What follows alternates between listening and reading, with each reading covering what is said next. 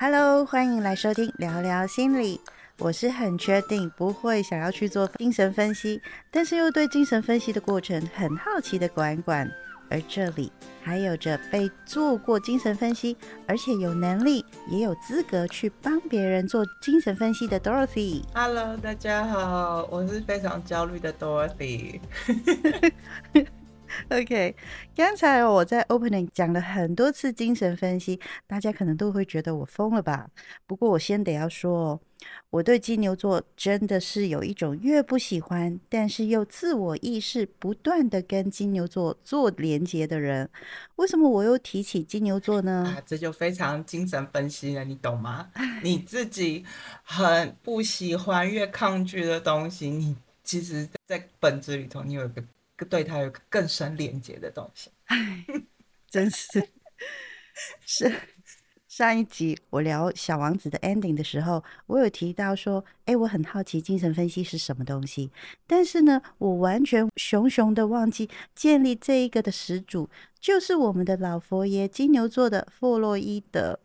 所以等我开始拟大纲的时候，我就发现说，啊。我又要提起金牛座的老佛爷了，所以我要跟大家说，你们不要一直强调不喜欢什么，不要什么，因为这些不啊，根本就是自己的潜意识在跟他们做连接。我觉得很倒霉。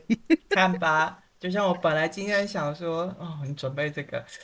我们要不要聊聊就是法国的臭虫？但是就会聊到你的小强，我想说哪一个对你的 那个引力比较大？我不要。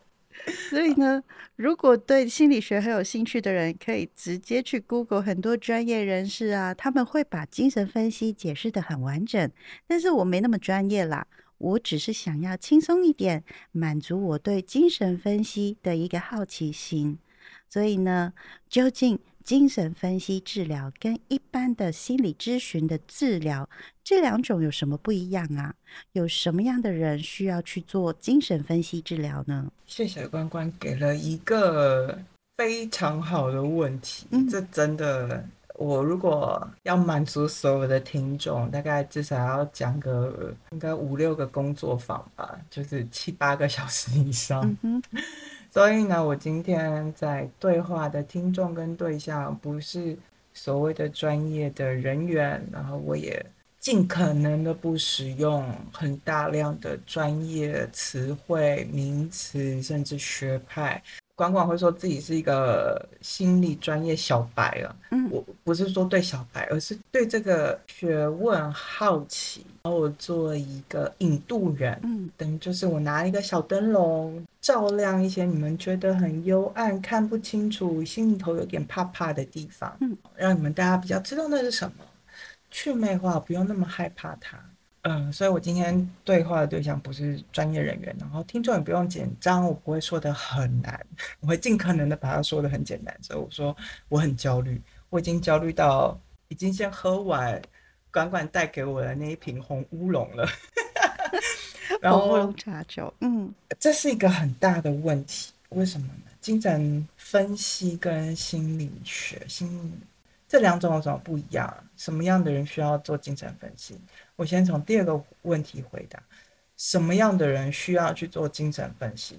什么人都可以。当你想要对自己有所认识，我在做精神分析治疗的时候，其实受到第一个让我感到很感动，至于我走上这条路，是因为在美国有一派精神分析学家，他们其实是主张并且鼓励每一个人都可以在自己的安全领域。做一些自我精神分析，所以有非常大量的书籍。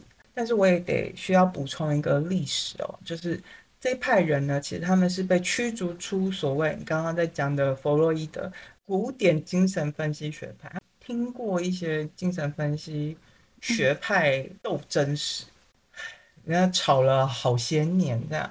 法国巴黎跟英国伦敦就是两又是两个。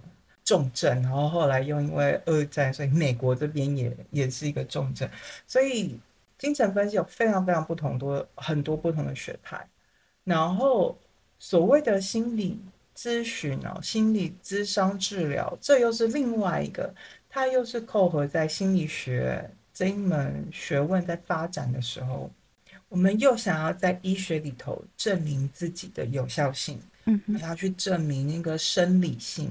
比如说，大家可能比较有概念，那个多巴胺啊，嗯血清素机制啊，呃，很心理性、生理性影响到心理性，这些我们可以实际上找到证明的东西。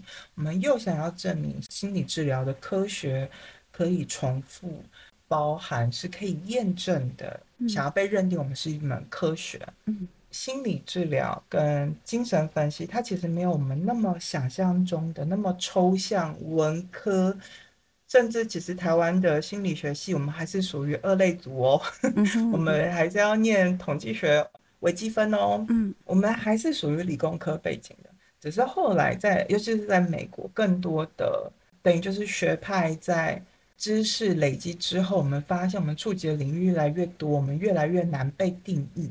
嗯那个难被定义，得要先回到我们当初对于人到底是什么的好奇，嗯回到医学发展的，尤其是在解剖学，在西方的医学里头发展，一个最经典的一句话就是：我们终于解剖了心脏，我们看到了心脏，结果灵魂在哪？这其实是一个长久以来我们人类想要提出的问题。那个精神世界，那个灵魂到底是什么？我们可以感受得到，但是触摸不到。嗯所以回到你刚刚问哦，这两种有什么不同？在台湾的脉络里头，心理咨询、心理治疗，它还是比较放在医疗行为里头，我们还是要比较回归到实证科学里面。嗯可是精神分析，我自己受的训练，像我我研究所那时候还要到处跑各个地方去上课，我就要修的很多的课是语言学啊、文化理论啊，其实甚至还有数学、数学、哲学的课啊，文学分析呀、很多所谓的社会人文科学的部分。用台湾的说法是没那么三类啊，我们没有那么的医学，嗯那这些东西很难用实证科学去证明。还有更多的是，是我们连看待人的方式跟我们能够推进到多远的，都会很多不同。像我刚刚没有讲完，就是回到为什么最后还是走上精神分析这条路。就当我们一个人想要认识自己的时候，我们有很多不同的工具嘛。嗯精神分析反而是很努力的去触碰跟推广，我们到底能够理解一个人到什么程度。越是这样做的人，越是知道自己的学问它有其限制，嗯所以到最后，我，做一个精神分析师，我常常都会跟我的个案解释说，要认识自己，有的时候挺可怕的、哦，或者是做治疗有什么目的哦？精神分析跟心理治疗这两者，我们都在做一件事情，就是对于我们的内在。有些人是黑暗大陆、黑暗森林，就是一片黢黑，你并并不知道自己发生什么事。而作为一个治疗师或者分析师，我的功能就是提一盏够用的灯，我们来慢慢的看看里头有什么。我就拿那个灯慢慢的照亮一点一点。嗯然后我个人就问说，那照亮了有什么用呢？我们就是了解内心有一块永远无法理解的，像刚刚管管有说到那个。个潜意识，潜意识的定义就是你的意识是无法理解的，嗯 所以精神分析里头提供非常多的技巧去穿过或是通过那个自我防卫机制去理解那个黑暗大陆那个潜意识难以看到的部分。所以当我们这样看过足够多的时候，你自己脑中会知道哦，大概有一个地图。嗯所以你不会那么害怕那个你没有办法掌握的潜意识，或是你作为一个人你的很很深层的欲望。嗯那心理治疗它对我而言，它真的比较是医疗型的。其实我前几周吧，有一个等于就是救火队，我去帮我朋友做一个心理治疗的工作坊的翻译。嗯那个工作坊在教的是技术，像我们前几集聊那个实力啊，我们提供了很多的方法，你自己怎么了？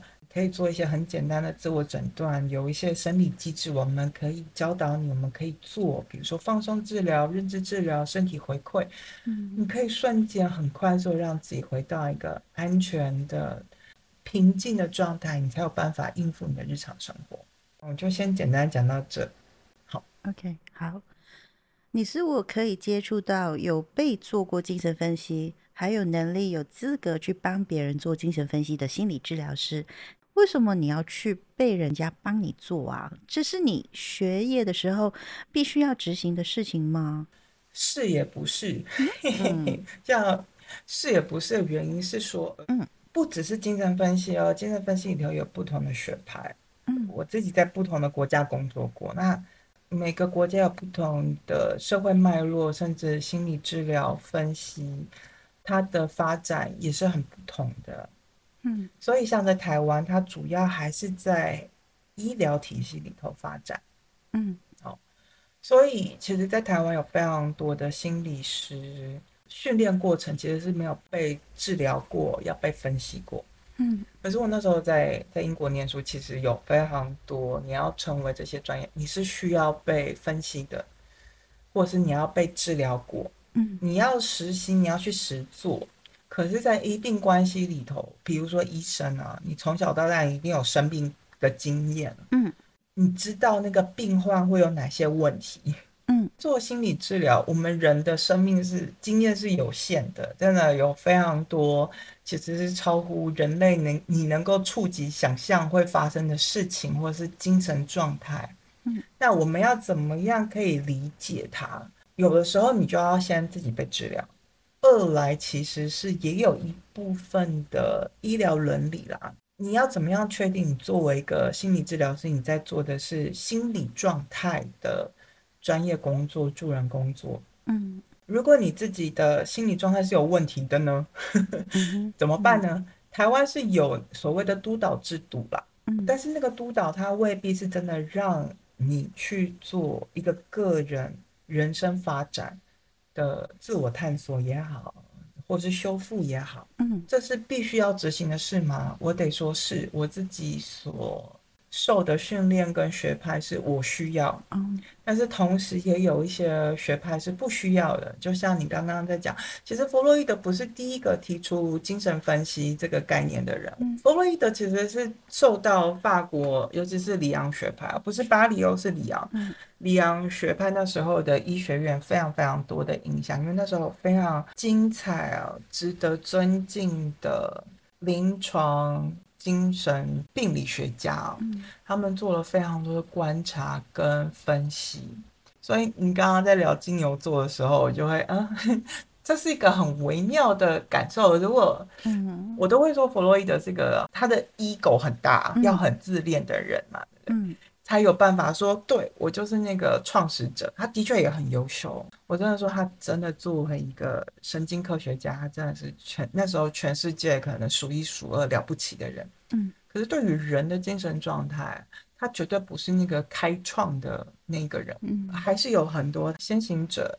但是最后大家都还是尊重，把成就归给弗洛伊德，还是因为弗洛伊德他我不知道是不是跟金牛座有关，他但是他的那种极度自恋呢、嗯他就是非常优秀的神经科学家。嗯那个时代，我们要在聊精神状态，那个时候还有所谓的宗教的影响，尤其是天主教文化影响、神学的影响。我们要怎么样可以从神学解放出来？我们真的得要借靠一个科学实证主义，甚至是那时候全世界最厉害的翘楚弗洛伊德的罪啊，把这些我们发现的知识、发现的事实说出去。他自己就没有被做过精神分析啊，他自己就是创始者啊，嗯，对啊，所以说那个是必要的吗嗯？呃，未必。但是如果你想要更投入或是更理解，我其实也都会推荐我自己的同行、我的朋友，就嗯可以找一个治疗师试试看。嗯但是我自己也会也会很诚实的说，要找一个要像到我这样子的，要再找一个自己的精神分析师或者是心理治疗师，真的有点难。嗯哼为什么我要去被人家做精神分析？是因为我们生活就是会有一些新的经验，我们每一次都会在更认识自己更深。就像那个那个潜意识，像一个黑暗大陆、黑暗森林，嗯它永远有没有办法被触及的地方。嗯那作为一个人，对于自己人生的追求，或者是所谓的价值的追求的过程，我们永远都有想要理解更多的部分，可以理解更多的部分。嗯我到现在，我还是持续的在理解我自己啊，我并没有停止。嗯我都这么努力了，我的个案当然就可以跟我一起分享，在认识自己，我在生产这些知识的过程当中，我可以直接跟我的个案分享，这也是对我个案负责，对我的专业能力的负责。可是你没有受过分析，你就没有专业度吗？也没有啊，嗯你也是可以有足够的专业能力的。我听说啊，如果心理智商一个小时大概台币两千五到三千五的话，那精神分析好像会比这个价格还要高，还要贵耶。而且重点是，跟精神分析的心理师约时间呢、他不可以更改，也不可以放鸽子，是甚至是连请假都不行哎都不。行，为什么精神分析治疗那么硬啊？它很硬，因为我们在对抗的是一个更硬的东西，那叫做心理的防卫机制。嗯我们要进入那个黑暗大陆本来就很难。嗯 那个自我防卫机制也是为什么嗯个案会想要来做分析的那个他们的敌人。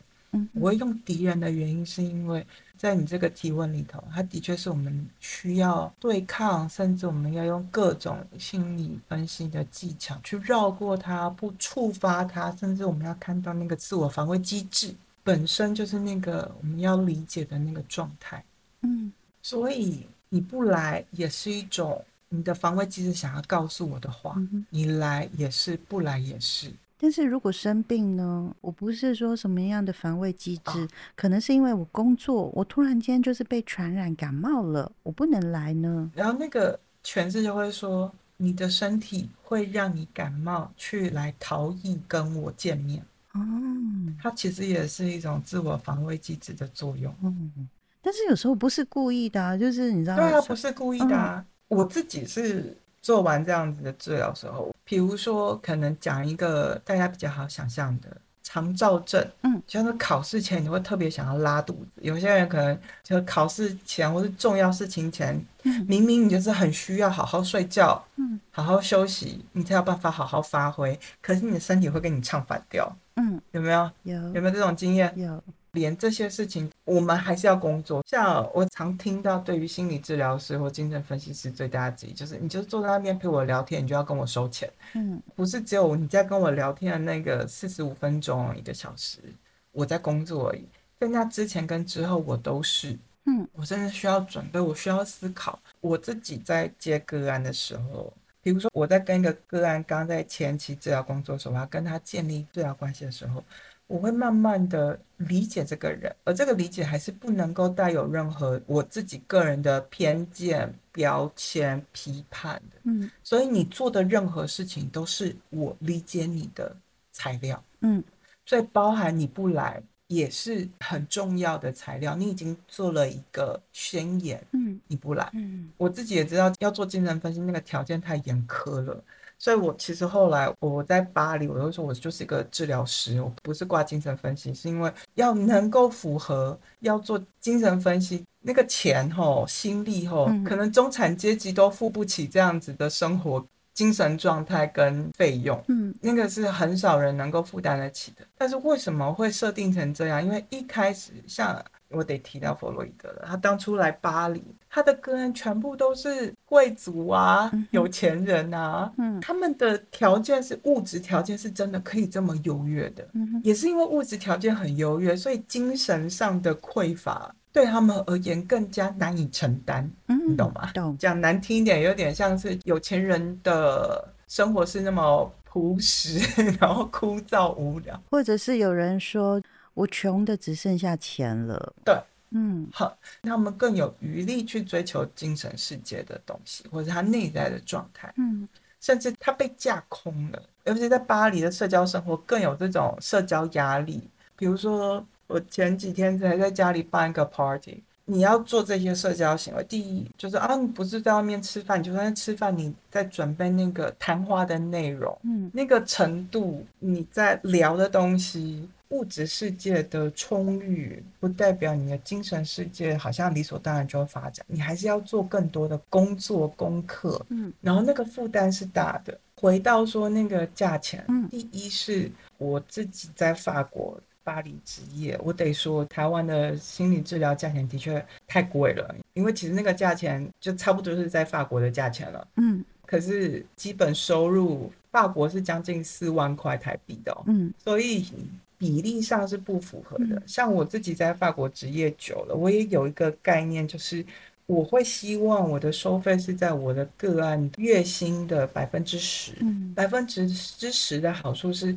我还是希望那个治疗是长期的。嗯那如果是你月收入的百分之十，就很像是你的娱乐费啊，你的成长的费用啊，你给自己的一个预算是认识自己、了解自己，嗯它可以协助你在人生不同的阶段的时候，你的心理健康是好的，而做出好的决定。嗯，我还是希望，如果可以，台湾的心理健康的这些资源可以越普及，大家都容易触及。那大家心理健康好了，那整个社会的运作也好，沟通也好，也相对会比较健康跟正向。嗯这是我挖了这么火热热的坑，我还愿意跳进去的原因。嗯所以我再回到说，为什么连放鸽子请假都不行？其实我在巴黎职业，我其实后来我得接受，因为你真的给这么硬的时候，嗯真的会给个案一种心理感受，就是哈，你就是只要钱。嗯但其实不是。我们事实上，我连在后面工作的时候，甚至是你为什么不来？嗯我要怎么样让你来？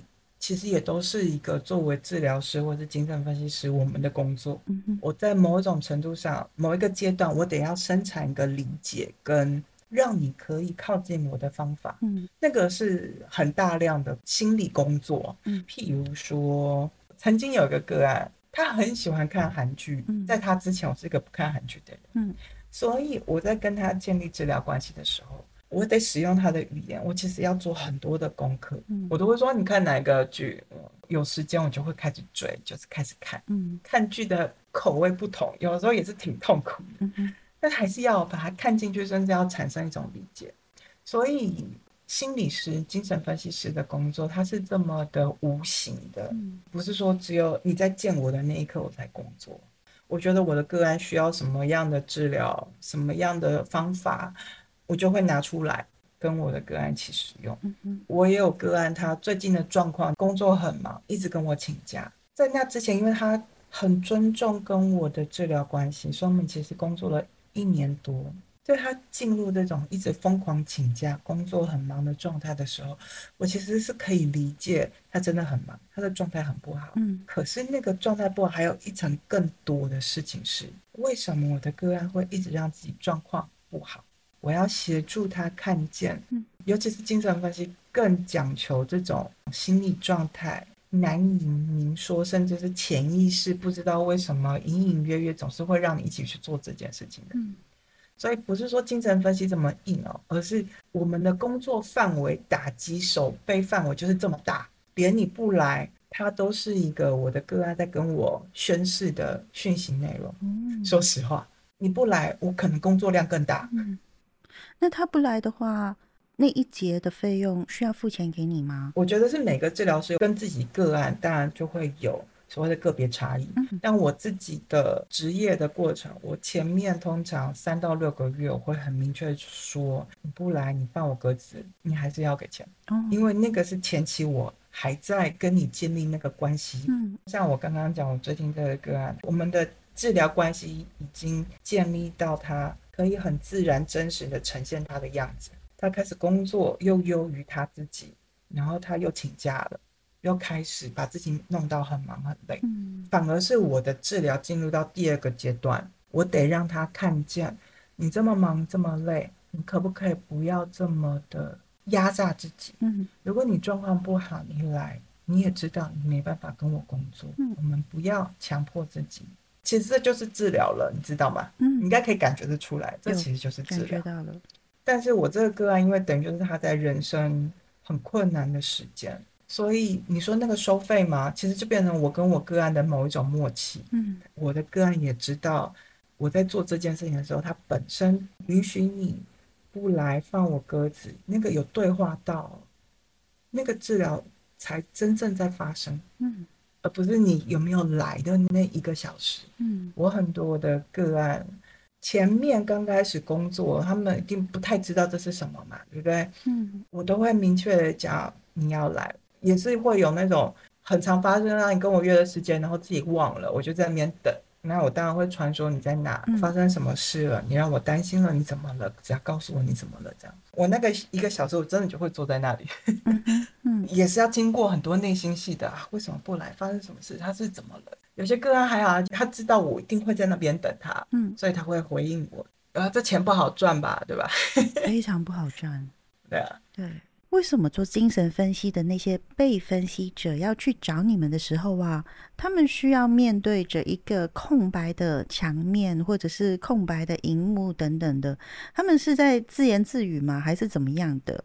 为什么视线不可以跟你们面对面？是你是怕他们会哭吗？会发脾气吗？还是会撒娇吗？还是什么样的原因，所以会导致你跟他的一个关系当中的一个分析就会有偏颇吗？就是你又回到第一个问题啊、嗯精神分析跟心理治疗有什么样的差异？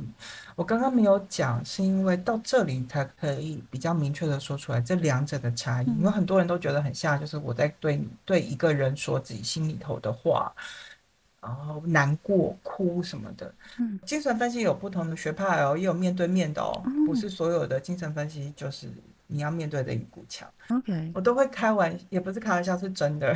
就是我做精神分析的那个沙发，我个案面对的东西，其实所有你看到的东西，我都是有安排设计过的。嗯为什么呢？因为的确在精神分析治疗技术上，我们要做一件事情，是要让我的个案能够投射，有个自由联想的屏幕。嗯心理治疗里头，就是面对面的治疗有什么样的差异？嗯我想大家听众应该有听过所谓的投射，嗯，一个人跟另外一个人发生对话作用啊，社会化所有的心理历程有一个很重要的作用叫做投射。嗯你会学习，你会模仿，你会想象、揣测对方。嗯，大部分的心理治疗，我们还是使用是投射这样子的心理机制的技巧。嗯像我之前做舞蹈治疗的时候，我们这部分叫做镜射 （mirroring）、嗯我要当我个案的那一面镜子，我要让我的个案透过我看见他自己。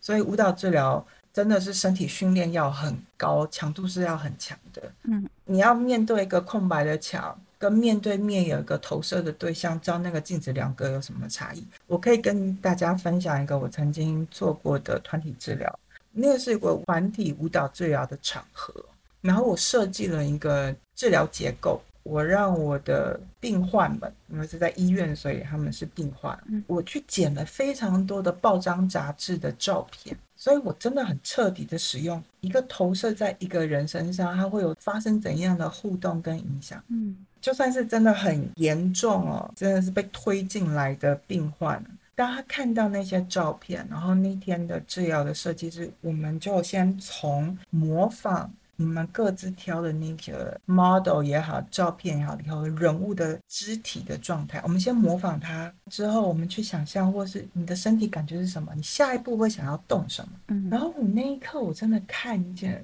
人真的有一个本质，真的很多心里头的感受或是驱动力，真的是投射、欸。嗯我看到那个刚吃完药、刚打完镇定剂的病患被推进来，可他看到那个照片，他去模仿那个姿态，让他动起来，他真的动得起来。我那时候的督导也觉得，哇，这真的有效。嗯人真的会去模仿他眼前出现的那个人，他会被眼前出现这个人所影响。精神分析为什么我们不能够出现在分析者的面前的原因在于，如果我在他面前，他会想象对话对象是我，嗯但是我不重要，我是在旁边跟着他探索那个黑暗大陆的那个提灯的人。有的时候，可能我的个案他还会觉得那个小灯笼不够，我要 spotlight，我要很大量的灯光这样。他可能可以自己发光啊，或者他自己在其他的方式去理解，进入他自己的状态。嗯哼是他的黑暗大陆，而不是进到我的黑暗大陆。嗯所以我得在他的后面，至少不能够出现在他的视野里头。嗯不是我们害怕，或者是害怕那个分析有所偏颇。像心理治疗，就是面对面的时候，我就在我们那个治疗的关系里面。嗯所以，当我在设计所有的治疗结构的时候，我也要把我自己设计进去。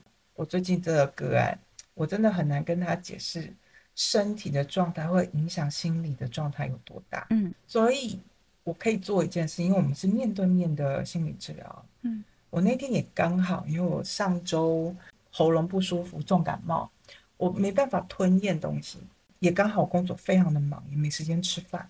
我现在就是一整天都没有吃任何东西，顶多就是喝咖啡。就像他跟我讲他平常工作的状态，嗯所以我见到他的时候说，我真的好难想象你怎么有办法不吃饭这样工作一整天。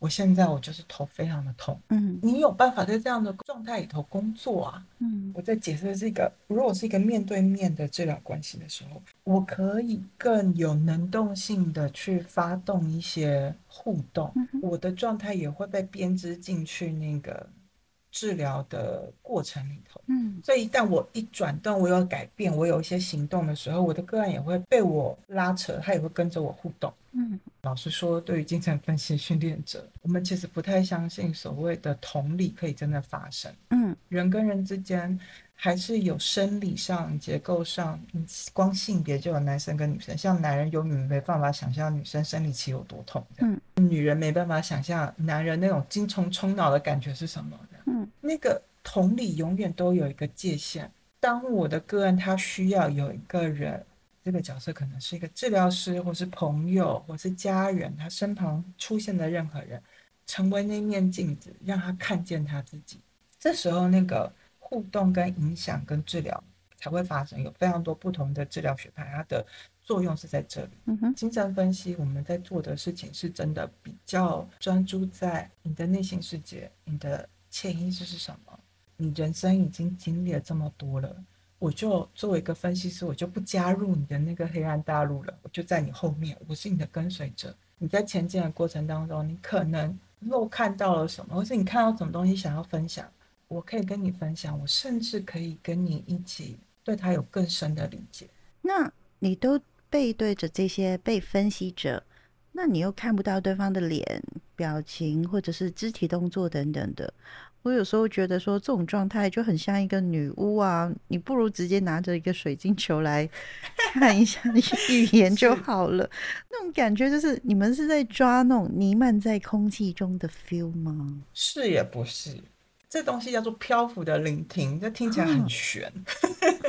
但是像拉冈学派啊，他在讲那个语言链啊，就算是弗洛伊德，尤其是荣格，他在讲那个集体潜意识的时候，你在讲那个，的确很像在抓那个空气中的 feel。嗯那个 feel 是什么呢？像我先回答说我看不到对方的脸，那我我在我个案旁边，我的分析者旁边，我在干嘛？嗯老实说，我有的时候我得承认，我其实是没有在看东西的，嗯哼就是可能我自己也经过分析的过程，所以我对于就是自由联想那个屏幕那个视觉，我是可以转移掉的。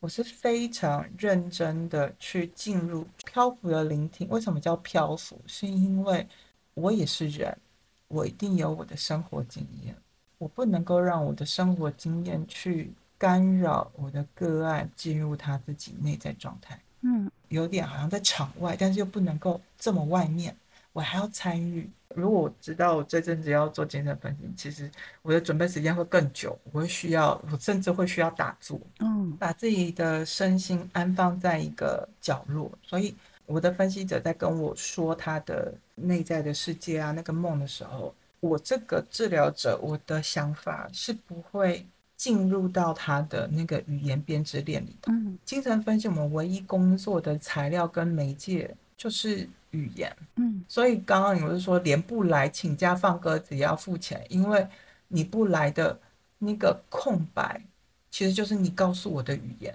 嗯哼我记得我那时候我在就是研究所还在念理论的时候，我们在讲那个漂浮的聆听，真的很悬，它真的很悬。那只要你只要进到那个状态，你就知道那是什么。但是你没有进到那种状态，你就会对他有很多的质疑。嗯精神分析的技巧为什么用分析？就是你不只是吸进去之后，你还要很理智。所以有一段时间，我是觉得精神分析是一个非常冷，冷到很冷酷。嗯所以大家会怕，很正常。因为当你要怎么样去分析那一种习以为常的事情哦，那是真的需要极度冷静，甚至要有点残酷，对于情感是要剥离的状态，嗯哼。你才有办法分析。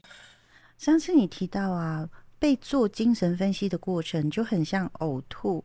那既然都是呕吐了，那为什么要花钱买罪受？这种过程究竟会得到什么样的体悟？我会说呕吐，它是精神分析学派会使用叫做剑翅的作用。Christiva 在他《剑刺的力量》这本书，他在形容一个人在一个社会环境里头受到我们像之前聊到的什么男性凝视啊、潜规则啊，或者女性主义啊，我们所接受到的这些讯息的刺激，嗯，它其实都是在潜意识、无意识的状态下你吸收出来了。嗯我需要把它给吐出来，我才知道它对我影响是什么。像我这几天，因为刚过完 Halloween 嘛，我跟我朋友就在看就是鬼片，我们就有一个很有趣的对话，就是突然间意识到，我就是一个台湾人，这个法国人有来过台湾。他说：“你台湾没有天主教文化的概念啊，你为什么可以看得懂那个安娜贝尔那种西方鬼片会有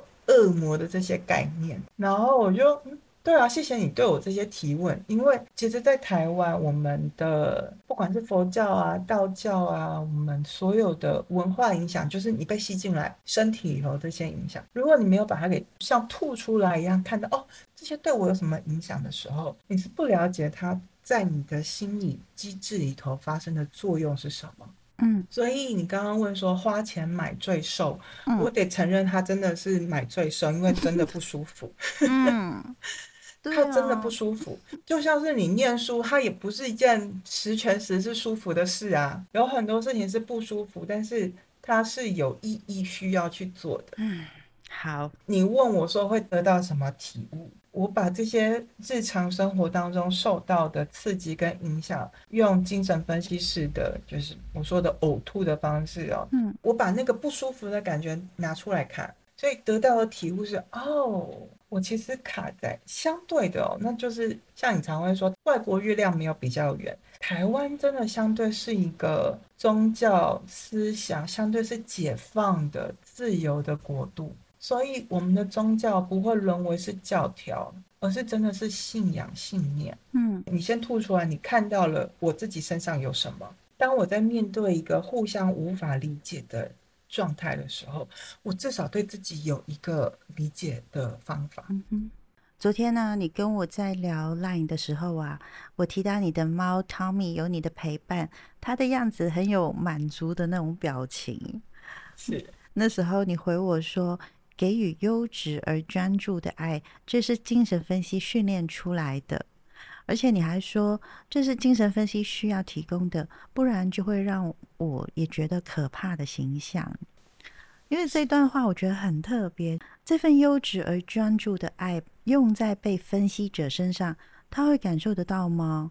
因为我在想象是你们不是都背对着，你都看不到对方，那嗯，这个爱究竟被分析者要怎么接受啊？你是真的会感受得到。又是一个在弥漫空气中的 feel？No no no no no no，应该是说一个有效的治疗，嗯或是有效的分析。嗯它其实是你可以感受到那个，像我刚刚形容的专注、优质的爱，这个是安全网，嗯这个是信任关系。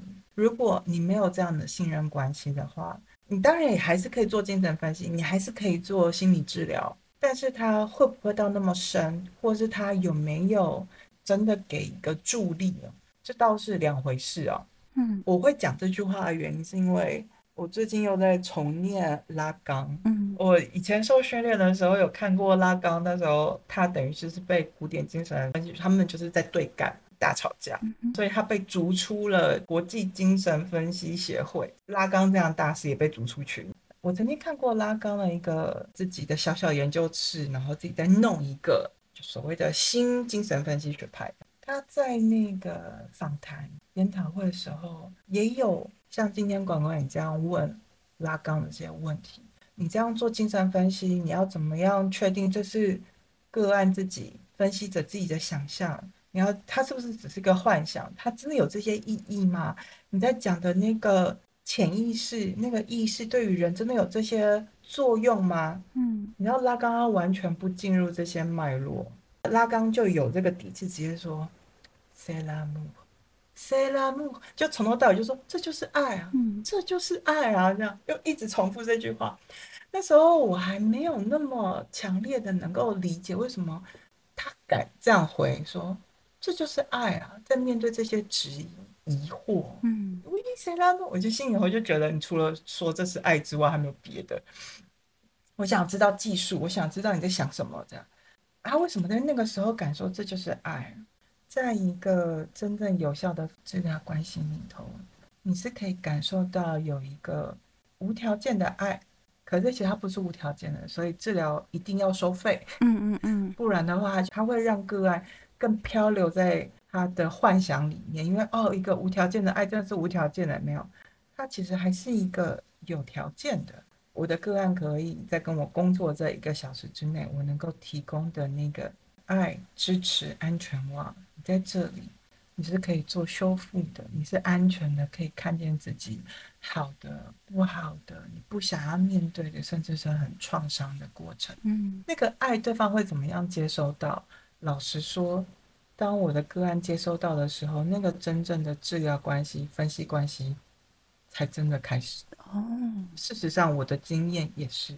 我可以分享一个可能不是专业人员的人会，这个还蛮好解释的，就是我在离婚嘛，嗯，然后有时候也是会低潮的，所以我们我才会跟狗管那边用赖聊天的。我有个朋友，我最近终于离婚，真的。真的快要看到尽头了，所以我心里头有开始有很多的愤怒啊，那种不安全感啊，又出来了。嗯，然后我有个好朋友就说：“啊，你自己就是治疗师、分析师，你会怎么样跟你这样的个案讲？不一样。”然后我就直接又回他说：“不一样啊，嗯，我是治疗师的时候，我很确认我给我的个案是有一个非常优质、专注、无条件的爱。”有一个这样子的人爱我，我当然可以克服得了自己的不安全感啊、焦虑啊、愤怒啊，因为我在一个安全的环境啊。嗯，现在我又没有人这可以这样爱我。嗯嗯嗯，我真的只能说，我才有慢慢意识到为什么像拉刚这样大师碰到像管管这样的问题，他就会很明确的说，这就是爱啊。你们所有的这些疑问跟质疑，作为像拉刚那样子的。大师哦，他是用他对于生命啊、生活的热爱、无条件的爱，对于善的拥抱也好，或是信念也好，他没有所谓的批判好坏价值，嗯，他真的是全然接受的。所以，如果面对一个治疗师，是他其实还没有到这样的程度，或是对于这样。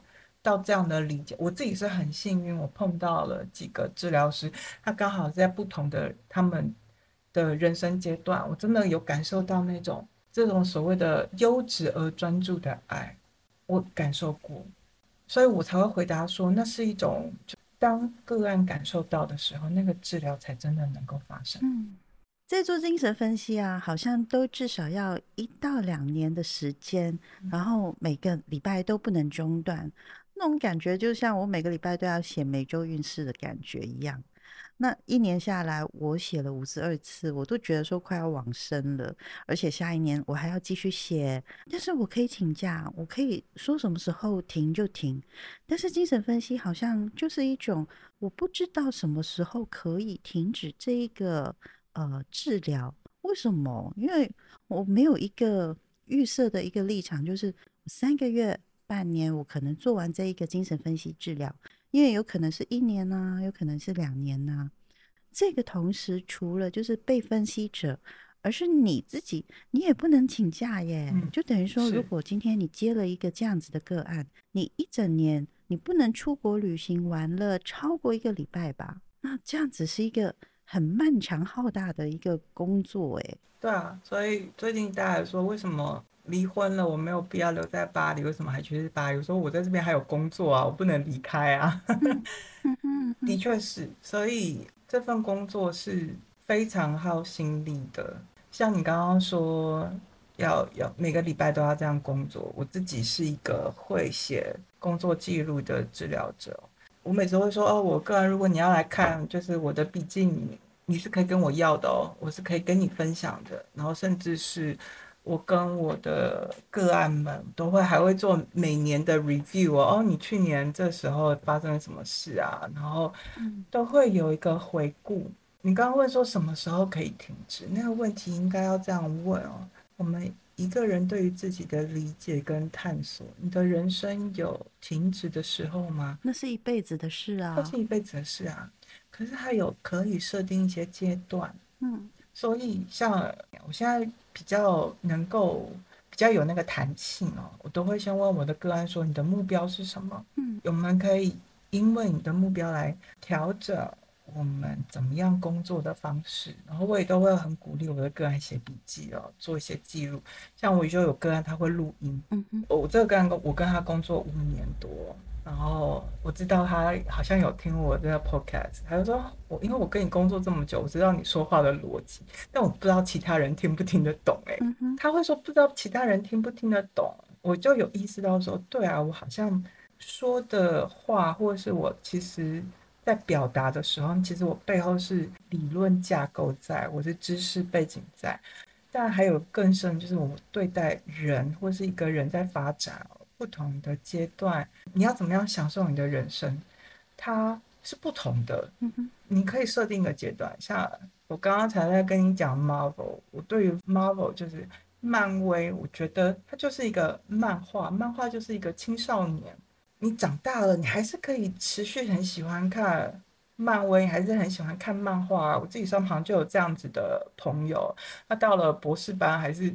每周还是会去跟他最喜欢看这些漫画的进度。嗯通常我的工作方式是，呃，还好法国是习惯就是暑假七八月大家会去度假，所以我个案去度假的时候我也就去度假。像我去年比较困难哦，所以我去年是连耶诞节，我去年十一月、十二月是放了一个多月的假，然后就去旅行。我都会先跟我的个案说，这也是跟同业说，每一个人都会有自己生命的历程跟进度。嗯，你可以自己设定一个目标。我已经经历过那种好像治疗无止无尽的那个阶段，而是我可以看见每个阶段它有一个阶段性目标，我们达到了。如果你还有其他的力气，或者是精神状态，然后是你收入允许继续啊。为什么不？因为永远都对自己的理解不够，那一定会有更多西呃可以先预做准备的。嗯，这个漫长又浩大的精神分析工作，在 Dorothy 的个案中，他们会有什么样的获得？以及为什么 Dorothy 还是会很想要未来找到可以让他继续呕吐的精神分析师呢？而最精彩的是，我提出了前阵子的百万网红，把他的智商笔记作为课程贩售下，Dorothy 会有什么样的观点？请听聊聊精神分析治疗下集。